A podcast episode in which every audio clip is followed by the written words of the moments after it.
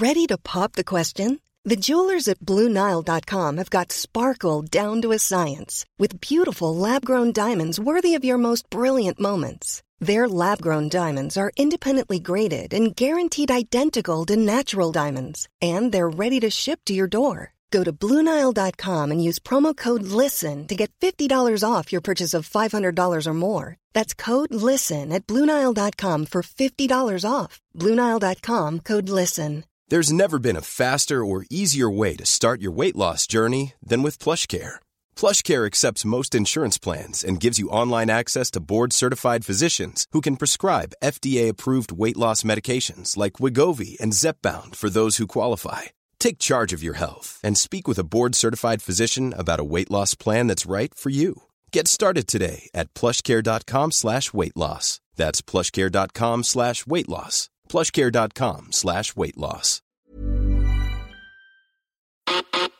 El rock siempre da de qué hablar en Flash Black. Solo hay distintas formas de hacerlo. Conducido por Sergio Albite y Jorge Medina. Un podcast 100% satanizado. Rock por siempre en Flash Black. Eh, ¿Qué tal a todas y todos los que nos escuchan en distintos lugares de este planeta? Gracias por interceptar una vez más Flash Black. Estoy aquí con mi carnal, mi carnaval, el querido Sergio Albite.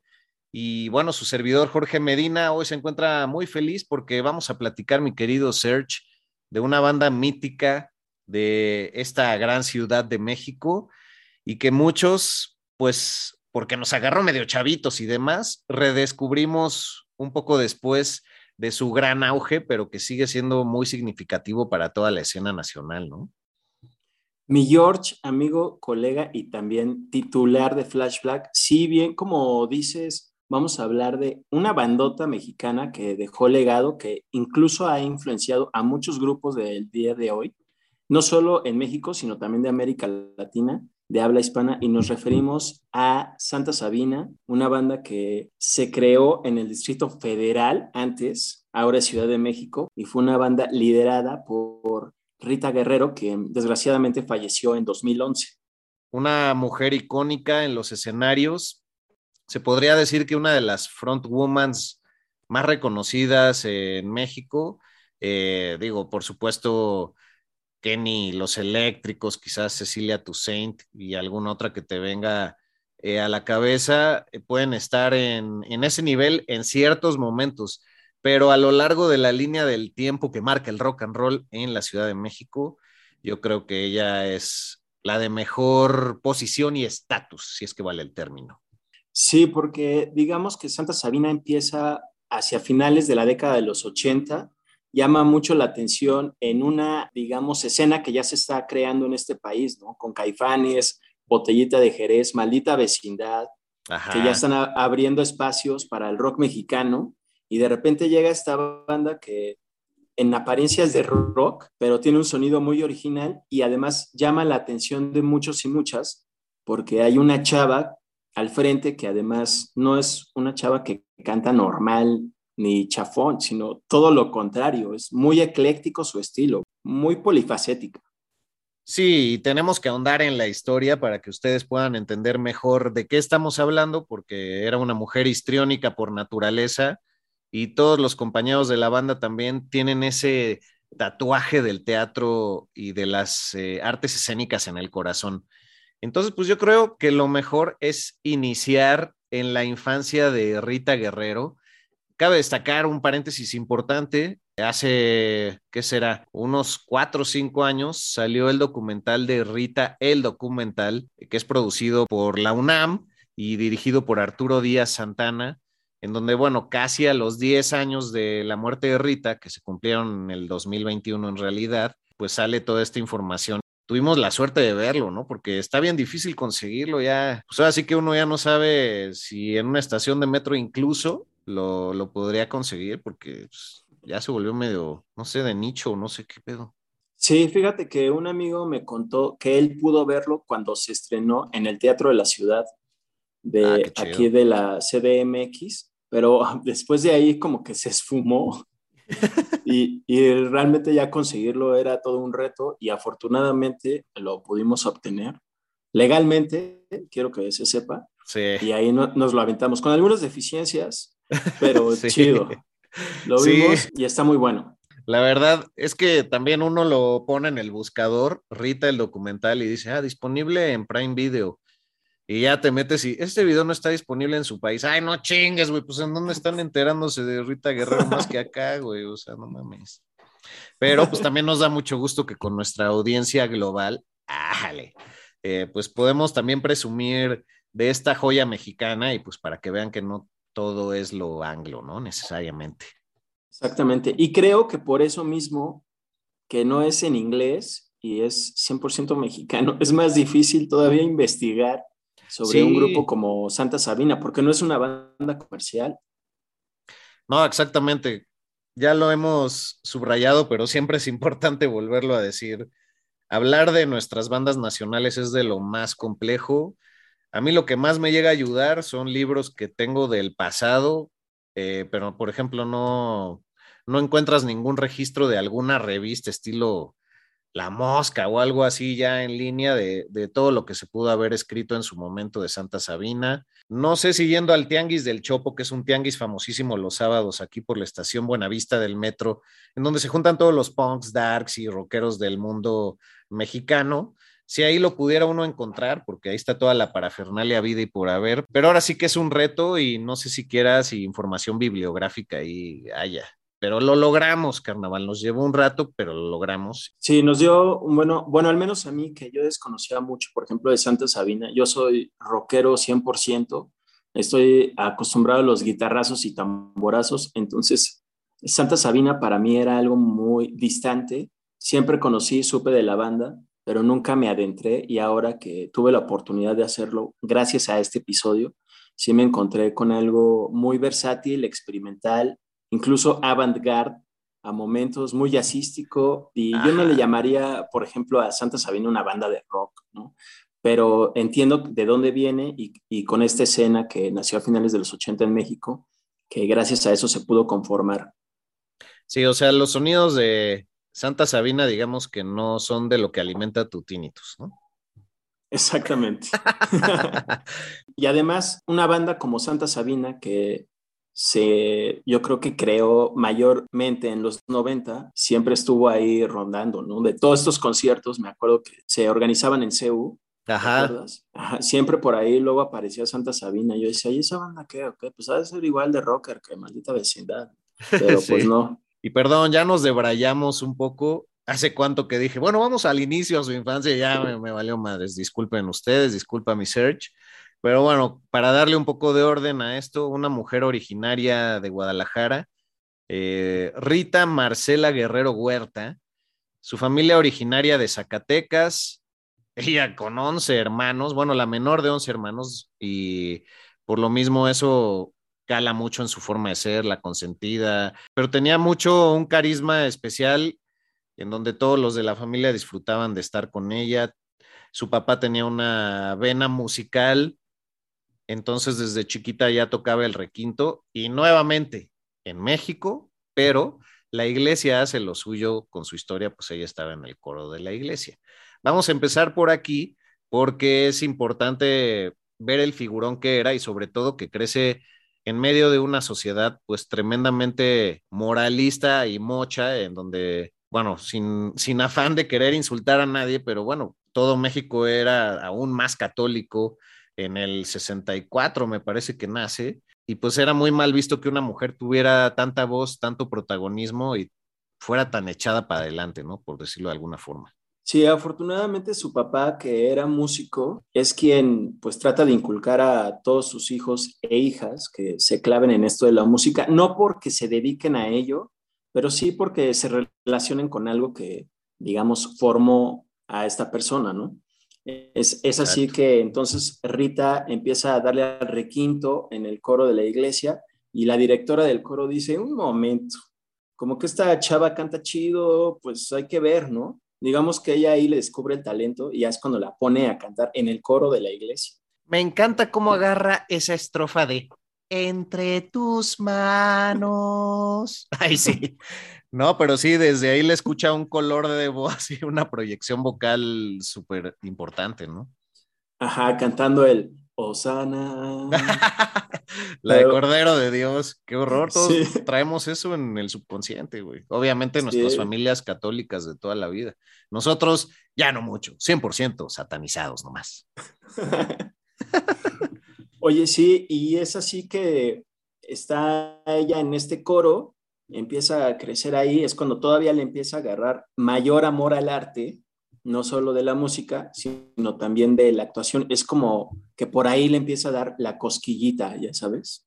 Sí, eh, estuvo en muy pequeños foros que también eran librerías y presentaban ahí algunas obras literarias llevadas a los escenarios. Y pues llega un momento en donde ella dice, para brillar, brillar, me voy a la Ciudad de México. Ájale. Digo, la verdad, un país, el nuestro, el que está muy centralizado y hasta la fecha, pues para armar un gran negocio o para estar en las artes y ser famoso, pues sigue siendo como la ciudad a visitar. Sí, se dice que le dijo a su mamá Conchita Huerta, eh, quien también relata que Rita era muy aplicada en la escuela, que ya hacia la prepa como que Conchita pierde un poco la pista de, cómo van sus calificaciones, pero es que siempre fue muy aplicada en la escuela. es que siendo la onceava, güey, pues está cabrón, ¿no? O sea, si, si de por sí a tus papás, aunque fueran dos o tres en tu familia, se le olvidaba tu nombre y te decía todos los anteriores, ahora agrégale diez. sí, exacto, hay que darle un punto ahí a Conchita. Entonces le dice, ¿sabes qué, jefa? Me voy al DF. Pues ya, ¿no? Gracias.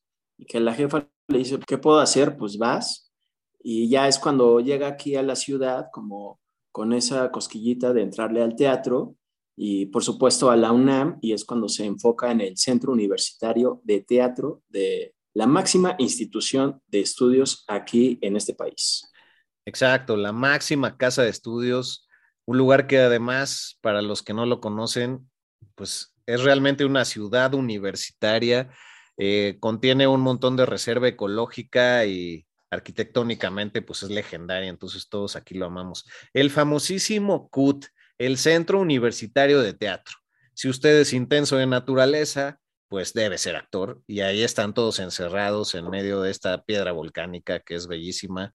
Pues la verdad sí hay mucha intensidad, siempre es como, no, o sea, ¿por qué si me espiné, voy a dejar que sangre mi dedo, que sangre mi mano y me embarre todo desde la sien hasta mi sexo.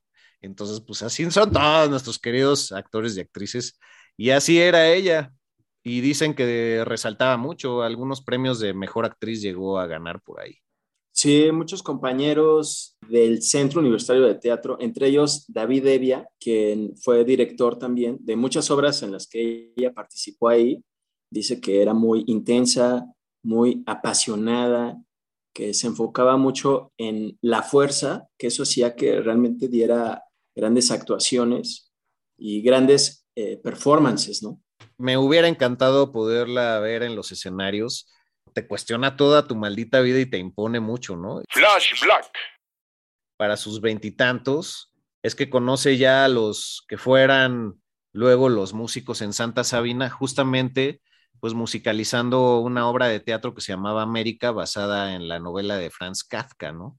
Y ahí los músicos que le entraban tenían esta vena jazzística que mencionabas al principio y pues hicieron un gran clic y entonces Poncho Figueroa, el bajista, Pablo Valero, el guitarrista y Jacobo Lieberman en los teclados, poco a poco empezaron a intimar en esta arte musical y se empezaron a interesar, empezando por esta obra y luego aterrizando en una que se llamaba Books Thanatos, que ya era una locura total, y de donde salen dos canciones muy reconocidas de Santa Sabina desde esa época teatral en esta obra, la canción de Chicles y Nos queremos morir. Sí, cuentan ahí que Poncho y Pablo como que después de un rato ya terminan de salirse de los psicotrópicos para como que empezar algo ya serio y digamos que original en su totalidad. Y es cuando le dicen a Rita, oye, pues qué onda, tú le entras. Cuenta Poncho que a finales del 88, ya casi a principios del el siguiente año le pasan un cassette con, unos, con unas maquetas y le dicen, ¿qué onda? ¿Qué opinas? Y que ella le dice, oye, pues están súper chidas las rolas, pero para mí están como muy rock, muy punk, entonces creo que no es lo mío. Y se dice que ya tiempo después, como que ella los ve eh, tocando en vivo y como que es ahí donde cambia de opinión y ya es cuando por ahí ya aparece Patricio Iglesias, eh, baterista. Sí, que tocaba en una banda que, hazme el pinche favor, se llamaba Fresas con Crema, güey. Uno de los mejores bateristas en la historia de México, se dice que está en el top 5, eh, pero bueno, pues por algo se debe de empezar y él en su interior sabía que alguien más lo llamaría un proyecto importante y ya pues después de Santa Sabina a lo que llegaremos un poco más adelante cuando se sale el grupo, pues toca incluso con Café Tacuba en esa época en que tienen que integrar un baterista porque pues la banda nunca tuvo uno oficialmente. Y pues además también toca con los estrambóticos y con otro tipo de proyectos que uno diría, pues ya nada que ver, ¿no? Pero pues muy, muy eficiente y muy apto para, para ejecutar este instrumento de la batería, ¿no? Sí, y además qué bueno que mencionas eso de fresas con crema, porque era un grupo que yo sí me acuerdo de eso por mis hermanos, que son mayores que yo. ¿Ah, sí? sí, sí, sí, los llegué a ver en televisión, en estos programas tipo de Siempre en Domingo, que era un grupo conformado, ya sabes, por hombres y mujeres que solo cantaban y bailaban, tipo Mercurio, Magneto y todo eso. Ajá. Y pues era super pop en el estilo de Flans, por decir. Y entonces cuando se iban de gira, pues llevaban a músicos en vivo, tal cual. Que ah. por lo general es lo que todavía pasa, ¿no? Grupos como estos utilizan a grandes músicos. De sesión. Exacto, que algunos les llaman hueseros.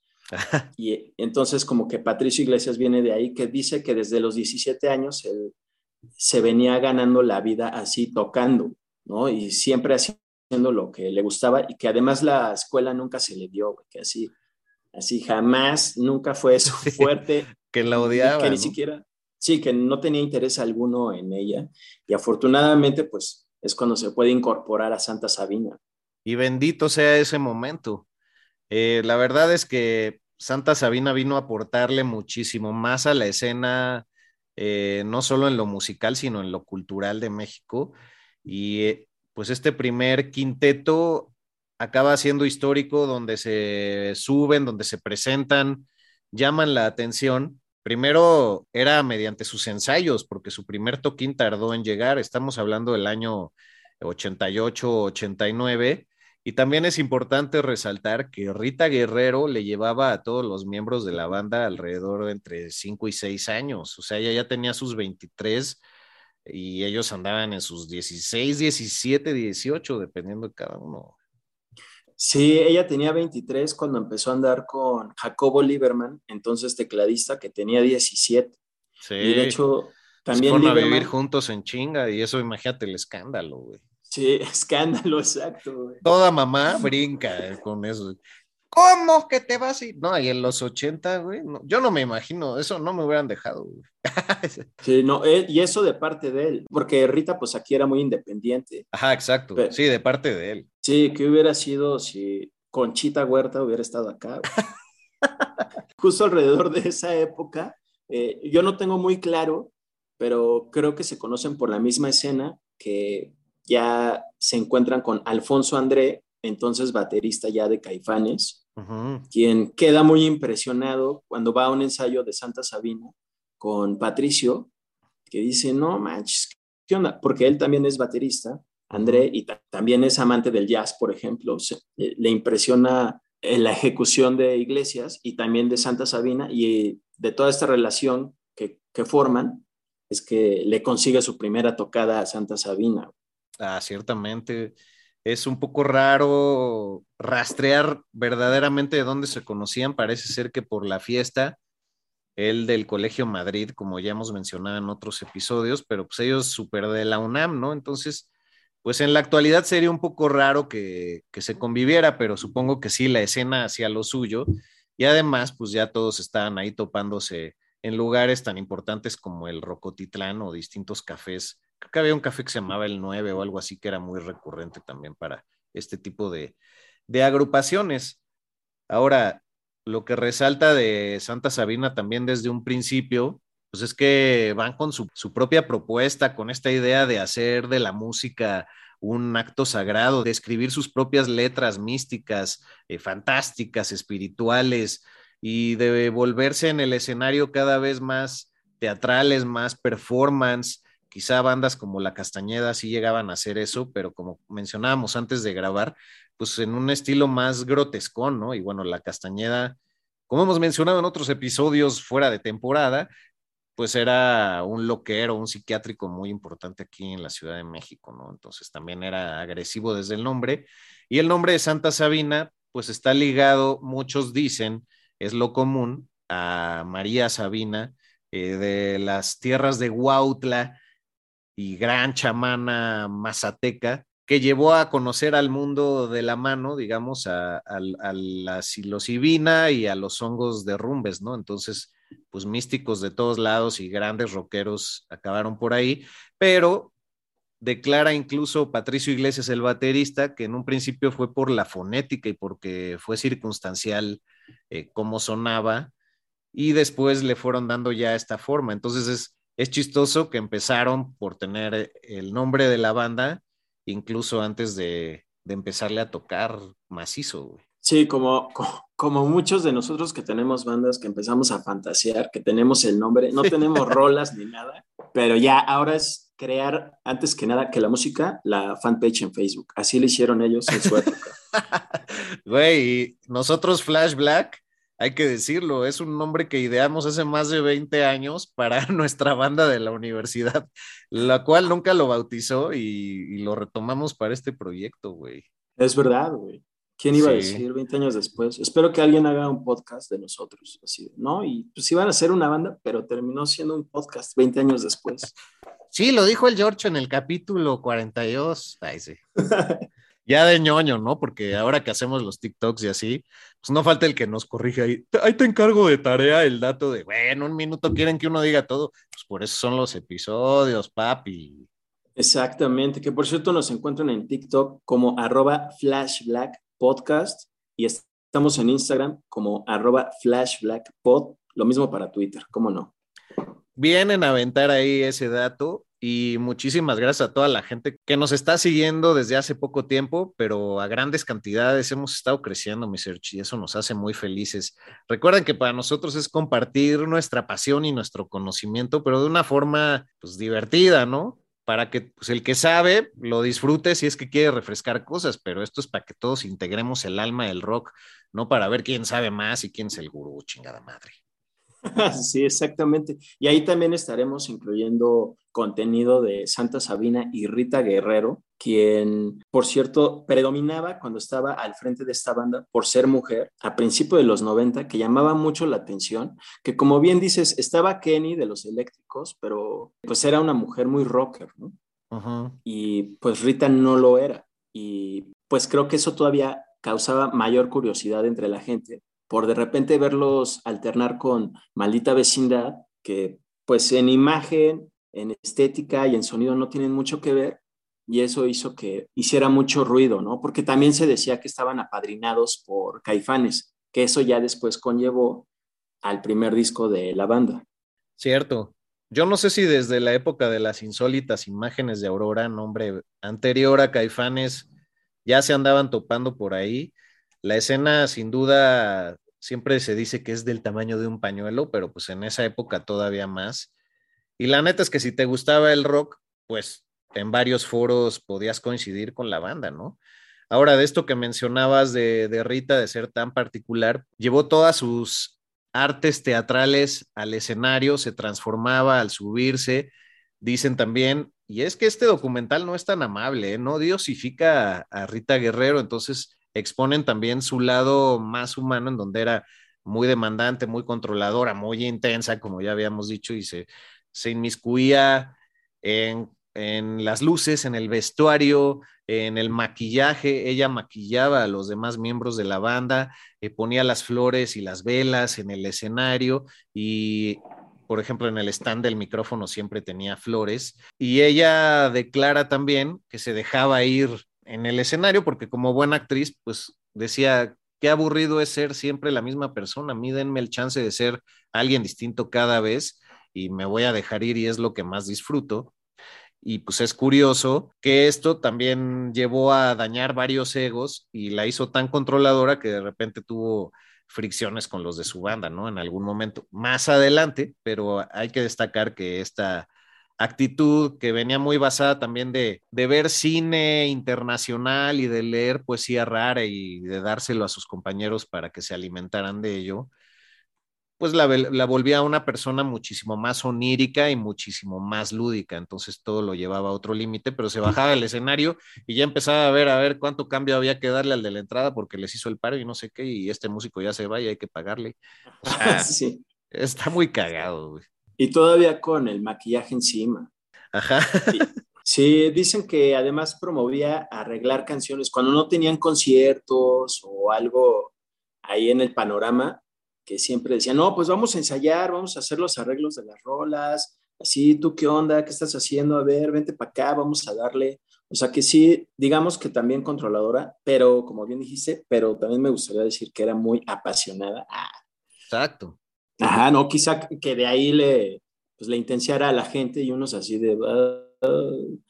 y por ahí es que ya se da cuando una especie de mini rebelión de Lieberman, que es cuando propone a los demás, ¿no? Pues oigan, pues chance hay que sacar a Rita, ¿no? Y que todos, ah, órale, va, va, va, va, va, va, va, va, va, va, así como chilango, y que al momento de la verdad, como que todos se echan para atrás, y entonces Lieberman, Lieberman dice, ¿saben qué? Pues yo me voy.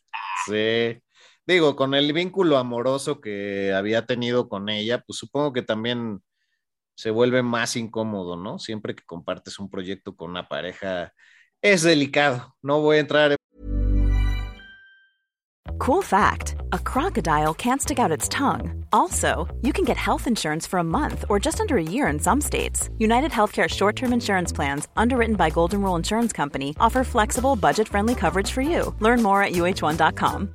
Hey, Dave. Yeah, Randy. Since we founded Bombus, we've always said our socks, underwear, and t shirts are super soft. Any new ideas? Maybe sublimely soft. Or disgustingly cozy. Wait, what? I got it. Bombas. Absurdly comfortable essentials for yourself and for those facing homelessness. Because one purchased equals one donated. Wow, did we just write an ad? Yes. Bombas. Big comfort for everyone. Go to bombas.com slash ACAST and use code ACAST for 20% off your first purchase. Many of us have those stubborn pounds that seem impossible to lose, no matter how good we eat or how hard we work out. My solution is PlushCare. PlushCare is a leading telehealth provider with doctors who are there for you day and night to partner with you in your weight loss journey. They can prescribe FDA-approved weight loss medications like Wagovi and Zepbound for those who qualify. Plus, they accept most insurance plans. To get started, visit plushcare.com slash weight loss. That's plushcare.com slash weight loss. Polémicas, pero pues sí es meterte en camisa de once varas, como decimos por acá. Y güey, algo muy particular de Rita y que declaran sus compañeros en algunas entrevistas escondidas por ahí en el internet, es que a Rita en verdad no le gustaba el rock, güey. O sea, no era su gran pasión. Sí admiraba a gente como Janis Joplin, eh, bandas como King Crimson, con quienes pudo trabajar después, e incluso les abrieron un concierto en el Auditorio Nacional Santa Sabina King Crimson. Y bueno, como ya saben, pues Andrew Bell, uno de los guitarristas, les produjo su segundo disco, el de Símbolos. Pero eh, también ella me sorprende que además de estar tan inmiscuida en la música medieval, eh, barroca, todos este, estos cantos clásicos y por eso su manejo vocal tan tremendo, pues también tenía ciertos gustos que, yo no conocía, eh, intérpretes como Diamanda Galás y, Meredith Monk, que al verlas, pues uno dice, ah, sí se ve de dónde sacó ciertos rasgos, porque Diamanda Galás tiene una actitud de locura en el escenario, también echaba unos gritos muy locos, muy rockera, tiene incluso un disco con John Paul Jones de, Led Zeppelin. Y también yo creo que incluso hasta Amy Winehouse se basa. Oye, sí, tienes razón, tiene mucha relación ahí con Amy Winehouse. Sí, ¿no? En el look y en, en la forma de delinearse los ojos y en cómo se deja ir en cierto estilo y también una gran capacidad vocal, ¿no? Diamanda Galás, búsquenla por favor. Ya no hacemos playlist, las recomendaciones ahí quedan ya para el clavado, pues búsquele por su lado. Pues sí, que la verdad es muy fácil de encontrar ahí en Spotify. Yes. Oye, y justo llegando a 1993, antes de ese disco con Adrian Bellu, lo produce Alejandro Markovich.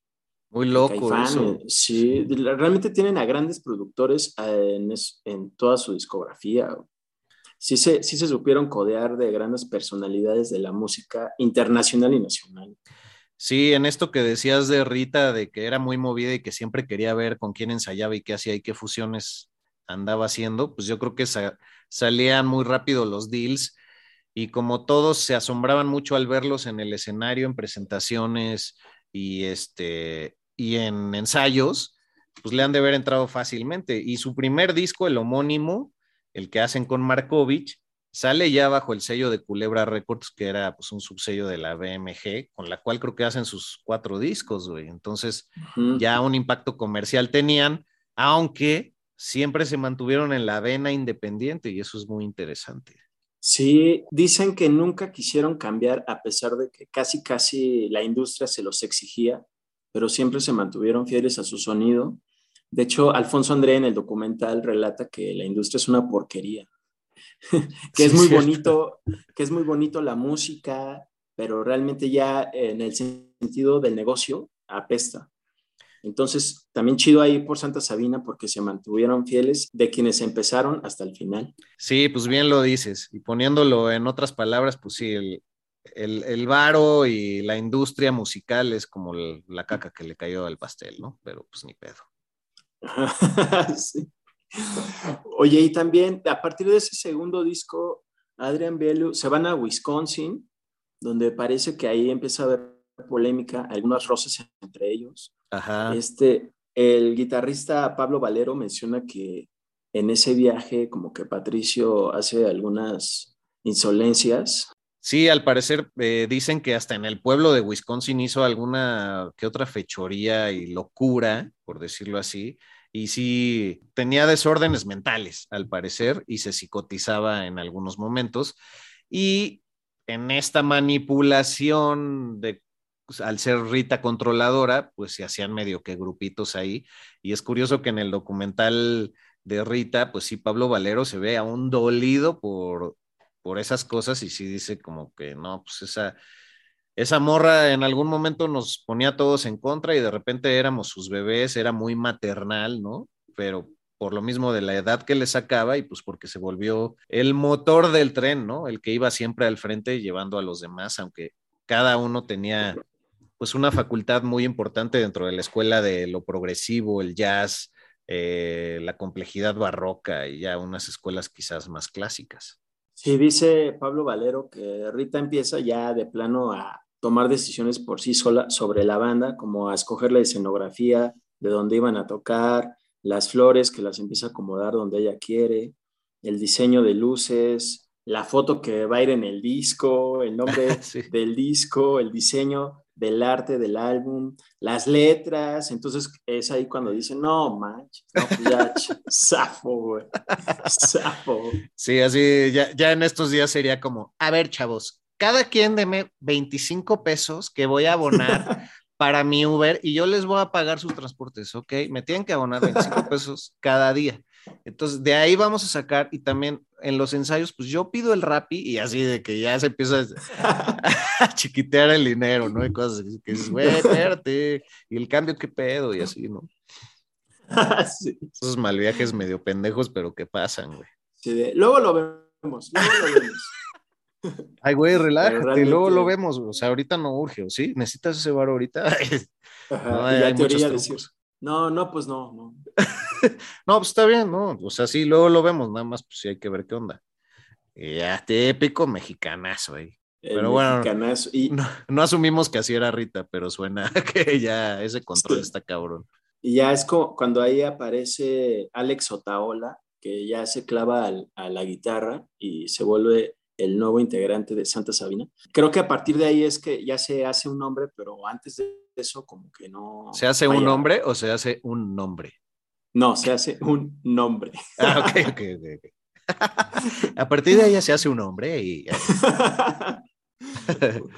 y ya y, y pues ahí permanece en la banda, ya también hay como que ya los roces con Patricio Iglesias ya también están muy de la burger. Ya se también ya, exacto, cuelga los tenis en la banda y entra ahí Julio Díaz también en la batería de Santa Sabina y ya es otra alineación y como que pues ahí toman un poquito de aire, ¿no? Un segundo aire, por así decirlo. Sí, es como en todo este periodo entre que a Belú le encanta lo que hacen, se van a Wisconsin, ahí se pelean, pero regresan entonces ya para interpretar en muchos conciertos en vivo en la gira de ese disco, ya están otros músicos, para el Unplug, que bueno, es un par de años después, me parece, por ahí, pues ya están estas nuevas incorporaciones. Y bueno, a manera de paréntesis, también decir que ellos armaron casi toda su música, pero que a momentos sabían recurrir sabiamente a, poetas, como Adriana Díaz Enciso, que era muy amiga de, la banda y de Rita, y que es poeta y escritora, e incluso a Jordi Soler, una, figura de la radio en, en, México y pues que es literato también. Bueno, si no me acordaba de Jordi Soler, Qué chido que lo mencionaste, güey. Ahorita se fue así como, ah, no manches, Jordi Soler. Jordi Soler, figura de Rock 101, una radio super ochentera, noventera mexicana. Bueno, creo que vive en Barcelona, España, y ya le dio el españolete de estilo Hugo Sánchez, de que ya empiezan a hablar como, como allá y así, ¿no? Digo que no tiene nada de malo, pero como que ya empiezan a ver a México así, de que no, yo cuando he vivido en España, sí. El ADN del rock está en Flash Black. Oye, y precisamente en otro orden de ideas, ya por ahí de mediados de los 90, que en México aparece este tema del STLN en Chiapas, y aunado a que Rita Guerrero es una mujer activista con causas sociales, es que se llega a involucrar en eso y se arma como que todo un movimiento también musical alrededor de ello, ¿no? Sí, es que ella creía que las artes era la mejor manera de crear conciencia y coincido con ese punto de vista. Eh, fue muy valiente, no tenía recato en señalar las injusticias y demás. Y bueno, el Ejército Zapatista de Liberación Nacional que surge en Chiapas en el 94, o el EZLN, que seguro muchos de ustedes alrededor del mundo y por supuesto aquí en México ubican, pues se volvió una, una bandera de inclusión y también ahí ellos empiezan a tomar esa bandera y Rita se vuelve pues una de las voces más relevantes eh, de la escena artística, acompañando y abanderando este movimiento a lo largo y ancho del país. Y también ahí es donde pues empieza a, codear de una manera más humana, más distinta y más rebelde con otros de, de otras agrupaciones, ¿no? Sí, como que ahí empieza a ver un, digamos que un equipo, una especie de colectivo, pero sin definir, porque ya, ajá, porque también ya por ahí poco a poco empieza a aparecer Café Tacuba eh, en escena. Ya empiezan a ser, como decimos aquí en México, sus pininos, que son bastante chavos todavía, pero vienen de Ciudad Satélite. Ahí como que también Santa Sabina empieza a fusionar fuerzas. Y también... Los de la botellita también, ¿no? ah, claro. Sí. Sí, con Armando Vega Gil, güey. Sí, que también en el documental es muy emotivo verlo, güey, porque todavía hace ahí unas declaraciones, Y bueno, se ve que quería muchísimo a Rita y, y sabía cómo era ese frenesí y ese poder que ella movía en el escenario, porque como él declara ahí, pues el estar con un instrumento y con un micrófono en el, en el escenario te da un poder enorme y hay que saber encauzarlo, ¿no? Sí, ya digamos que después de, esa época del movimiento EZLN, bueno, que se mantiene, pero Santa Sabina sigue su curso, es cuando hacen el Unplugged, que platicábamos que no nos acordamos de haberlos visto cuando estaba en boga MTV Latino, ¿te acuerdas? O sea, justo por ahí 96, 97. Me acuerdo mucho del Unplugged de Maldita Vecindad, pero no me acuerdo del de Santa Sabina, salvo haber solo visto la portada ya en las tiendas de discos en Mix-Up.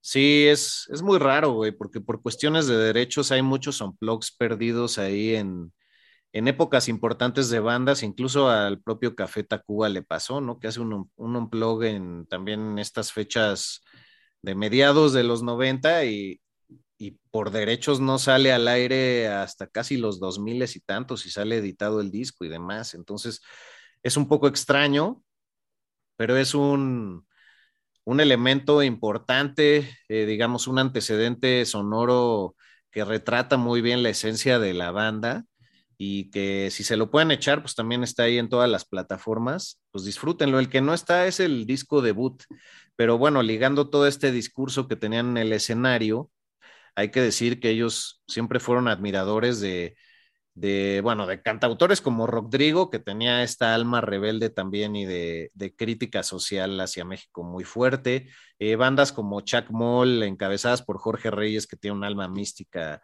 muy cañona, y pues Bon y los enemigos del silencio y así, que tenían pues una actitud súper rockera, además de la botellita de, Jerez a la que pues, siempre rendiremos homenaje, ¿no? Y el tri, el tri, güey. El tri.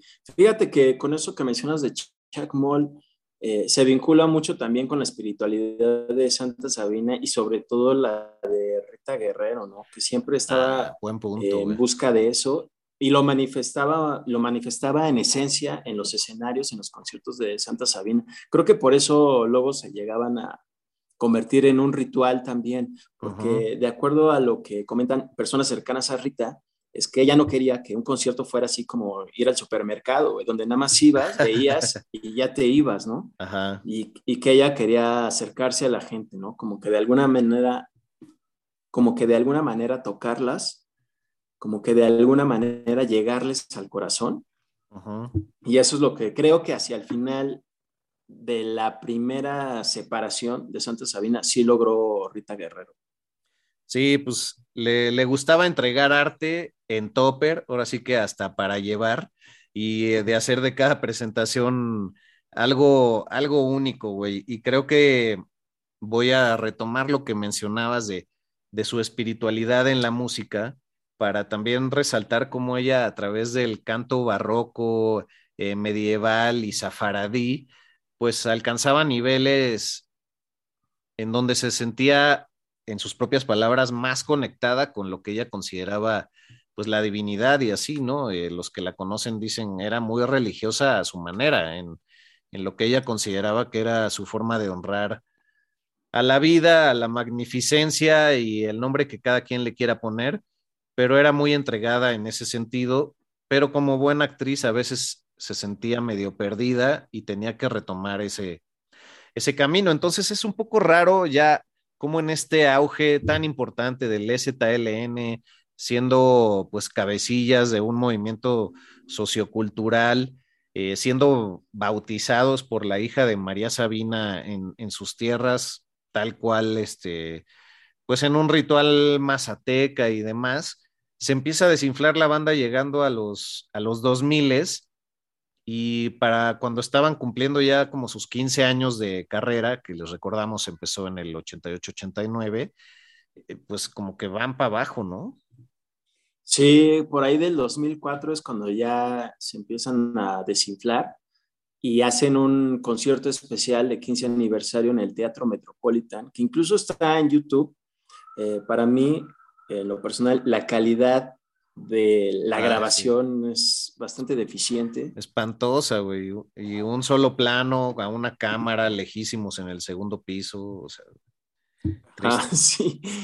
Sí, creo que no se siente realmente la fuerza y energía de lo que pudo haber sido ese concierto. También algo creo que no hemos mencionado, pero sí hay que recalcar, porque en ese concierto, al menos en el, en el audiovisual, se siente, es toda esta esencia gótica que siempre se le impuso al grupo, que creo que no tiene en cuanto a su música tal cual, sino se enfoca más creo que en las letras y quizá un poco en la estética de Rita Guerrero, ¿no? Quien tampoco nunca se manifestó como a favor del vampirismo y toda esta onda darks.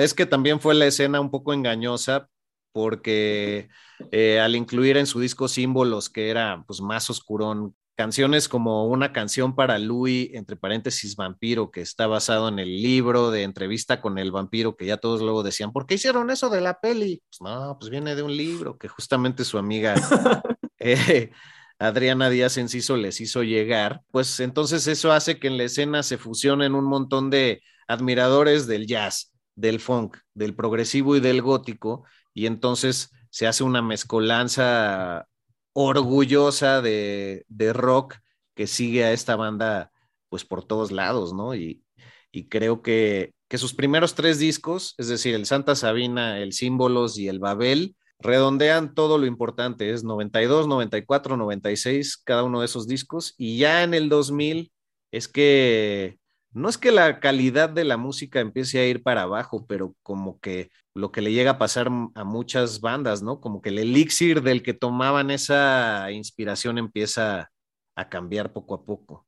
Y pues ya para el 2008, después de su gira, eh, regresan a los escenarios en el Vive Latino, güey, una presentación que también está en testimonio en internet. Y, eh, y creo que ya después de ahí incluso en ese momento ya estaban viendo cómo reconectaban con el público, porque muchos por nombre los iban a ver. Si yo hubiera estado ahí, me hubiera encantado, hay que decirlo, ninguno de nosotros dos tuvo el gusto de presenciar lo que este ritual en vivo creaba y por eso pues especulamos, pero la magia sigue ahí en, en lo que hemos visto tanto en documento como escuchado en música y podemos ver este misticismo, pero ya ahí la banda no sabía a qué le tiraba e incluso en declaraciones de Rita Guerrero decía, pues vamos a tocar y de ahí vamos a tomar decisiones para ver cómo volvemos a, hacer este baile junto con el público, ¿no? Y, y, si hay algo que decirnos mutuamente. Sí, y además creo que también Rita Guerrero ya estaba muy enfocada en todo esto de la música barroca. También se reúnen en el 2008 en el Vive Latino, pero pues poco tiempo después es cuando ella descubre que tiene cáncer es cáncer de mama. Cierto. Fallece tres años después, pero bueno, mucho tiempo antes, se logra enamorar de Aldo Max, un músico que llega como invitado a Santa Sabina a tocar el saxofón. Ajá. Se enamora de ella, se enamoran ambos. E incluso me contabas que en ese lapso en que ella se enamora, se separa de la banda, se separa Santa Sabina y bueno, se casa con Aldo Max y tienen un hijo, ¿no? Exacto, su hijo Claudio que Emotivamente sale también en el documental en, en, algunos minutos. Me encantaría ver si tiene esa vena artística porque ha de traer algo. Debe ser una adolescente apenas, pero ahí queda la sangre, la inspiración y la obra, ¿no? Y bueno, pues ahora sí que, como diría la canción de Azul casi morado, puedo intuir, puedo creer, puedo pensar, pero saber jamás, ¿no? Jale, venga. Oye, pues ya hay que cerrar este episodio y sí decir que, que, es muy trágico cuando Rita descubre que tiene esta afección del cáncer, se empieza a sentir muy debilitada, eh, después llega el diagnóstico y, y, es algo que sacude a toda la gente que la quería profundamente. Eh, ella era de esa gente que al parecer si tocaba tu vida, la tocaba para siempre y deja un gran vacío yo creo que también ayudó su partida a los 46 años de edad en el 2011 para mitificar un poco su leyenda y a veces eso pues, funciona para bien en mucha, en mucha de la historia musical, ¿no? Sí, me intriga mucho qué hubiera hecho ella en la actualidad, no solo como artista, sino también como activista, con todo esto que está sucediendo de los feminicidios en México. Eh, ¿Qué papel hubiera tomado ella? Seguramente uno muy protagónico para liderar.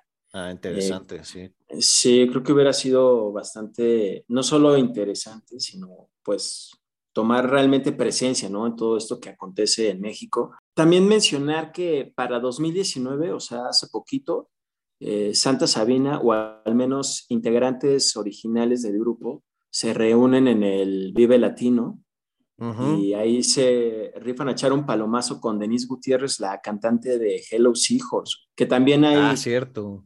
video en YouTube, ahí pueden ver. Sale Patricia Iglesias ahí tocando, Poncho también, el bajo. Sí, ya para la gira de sus 30 años, que al parecer no estoy seguro de este dato, pero no se pudo concretar como ellos quisieran. Y la pandemia fue uno de estos acontecimientos que también más le dio en la torre a esto, ¿no? Y bueno, ya lo que mencionabas de qué haría Rita eh, en la actualidad con todo esto que estamos viviendo en México, pues yo creo que justamente es la oportunidad de que se vuelva nuevamente un estandarte para quien así lo quiera tomar, mujeres u hombres. Y, creo que su fuerza está ahí para, pues para ver que, que en la vena y en el ADN de México pues todo este tipo de actitud se sigue valorando porque pocas cosas han pasado para bien, para la sociedad. Y, yo creo que es justo volverla a agarrar y ponerla por delante para, pues para reencontrarnos con esa esencia, ¿no? Para no decir más. Sí, gran ídola, gran personalidad del rock mexicano y de todo el arte en general de este país. Rita Guerrero creo que siempre será recordada no solo por ese activismo y también por su música, sino también por toda la presencia que tuvo ella como persona. Sí, decir que solamente ella y el bajista Alfonso Figueroa, Poncho Figueroa, fueron los miembros más constantes en la época de oro de Santa Sabina y bueno, Poncho nunca ha dejado la banda hasta la fecha, entonces es un personaje ahí eh, central. Y sin duda, si, si Rita viviera, también estaría ahí como que en el canal 22 o en TV UNAM, haciendo alguna que otra ola. Y pues no sé, igual y defendiendo a nuestro querido AMLO en, varias escenas por ahí. Pero eso ya es especulación, ¿no? Sí, exactamente. Oye, pues gran, gran episodio, mi George, enfocado en Santa Sabina, gran representante del rock mexicano, y qué bueno que lo hicimos. Sí, güey esta información creo que viene a refrescar esta falta de información que, decíamos al principio. Lo dejamos ahí como un pequeño documento, eh, pues bueno, muy honesto, muy humilde, pero hay que decir que, que, ellos no solamente son importantes en el mundo del rock y de la música en México, sino resaltar lo que creo que ya había mencionado, que son muy relevantes para la cultura mexicana, algo que se puede rescatar. Y pues curioso también que Rita sí, sí tuvo eh, algunos este, episodios de conductora en televisión y demás, y ese material, pues no sé, está también perdido. Era conductora de un programa que se llamaba Águila o Rock. Pero bueno, pues Águila o Rock, aquí ya cayó Rock en esa cara de la moneda. pues así terminamos, mi search. Oye, sí, un gusto compartir. Y también que, bueno, ahora ya que ya no está Rita, el coro estudiantil de la Universidad del Claustro de Sor Juana en ah, donde ella era profesora de canto. Eh, lleva su nombre, se llama Coro Virreinal Rita Guerrero. Ah, qué bueno que lo rescataste, casi se nos da decir esa cosa tan importante. También formó parte de un ensamble llamado Galileo mucho tiempo. Eh, Galileo era el apellido de uno de sus grandes amigos y de hecho cuando, cuando muere, pues lo último que hace su último aliento lo, hizo cantando, ¿no? Una canción que cantaba con su amigo Galileo, que no recuerdo su nombre de pila, pero pues dicen que se fue incluso con, el arte y con, con, la música y el canto resonando todavía en, en su pecho, ¿no? Y qué bueno que ahí en el claustro de Sor Juana, donde dio clases mucho tiempo, pues quede ese legado del coro virreinal al parecer esa faceta fue algo que llenó mucho sus últimos años de vida, ¿no? Pues súper chido y gran legado el de Rita Guerrero, mi George. Pues nos despedimos de este episodio de Flash Black, cuarta temporada todavía, nos quedan unos tres más por ahí. Yeah. Arroba albuitre con V, arroba Medinaudio para Instagram. Ya el Twitter, pues ya, ¿no? Ya lo compró Musk, ya lo aventamos a la basura. lo aventamos a la basura cósmica. Muchísimas gracias por acompañarnos. Esperamos les llegue esta cosquillita de revisitar a Santa Sabina. Si no lo conocían, éntrenle y hasta muy pronto. Rock por siempre en Flash Black. Conducido por Sergio Albite y Jorge Medina. Flash Black. El ADN del rock está en Flash Black.